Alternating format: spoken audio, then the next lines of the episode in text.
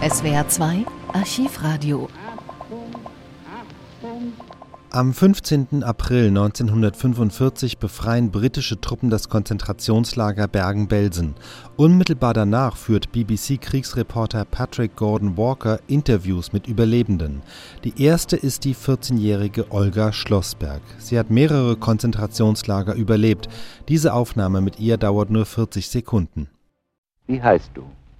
Olga Schlossberg, Also Olga, wie alt bist du? 14 Jahre, Und wie lange bist du in Deutschland gewesen, Olga? zwei Jahre, Und bist du die ganze Zeit in Konzentrationslagern gewesen? ja, In wie vielen? in fünf, In fünf Konzentrationslagern. Und welches war das schlechteste?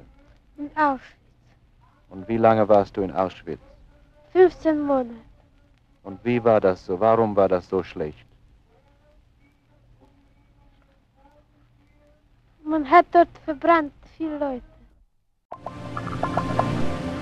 Der Interviewer Patrick Gordon Walker arbeitete damals für das deutschsprachige Programm der BBC. In einem zweiten Interview befragt er ein belgisches Mädchen, die 15-jährige Hetty Esther Werkendam, ebenfalls kurz nach der Befreiung aus Bergen-Belsen.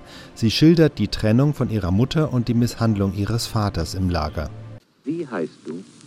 Hetty Werkendam, Und wie alt bist du? 15 Jahre, Und wie lange bist du in diesem Lager, Belsen?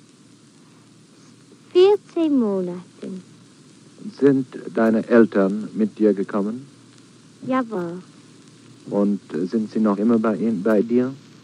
Nein, Deine Mutter zum Beispiel, was ist, was ist aus ihr geworden? meine Mutter ist weggefahren von mir. Weggefahren oder weggenommen? Weggenommen. Von den Deutschen. Ja, die Deutschen haben meine Mutter weggenommen. Sie haben die lassen wegfahren. Und dein Vater? Mein Vater ist ein Tag früher wie meine Mutter weggefahren. Und äh, sag mir, was ist das schlechteste, schlechteste Ding, das du gesehen hast hier im Lager? Mein Vater hat gearbeitet und hat ihr zwei Schale getragen um seinen Hals. Und waren die Deutschen gekommen und die haben gesagt, aha, Schale um die Hals tragen? Das geht so mal nicht. Komm her. Und sie haben meinen Vater genommen, jeder eine Seite bei einer Schale. Und an die Schale haben sie meinen Vater so von dem Fußboden aufgezählt.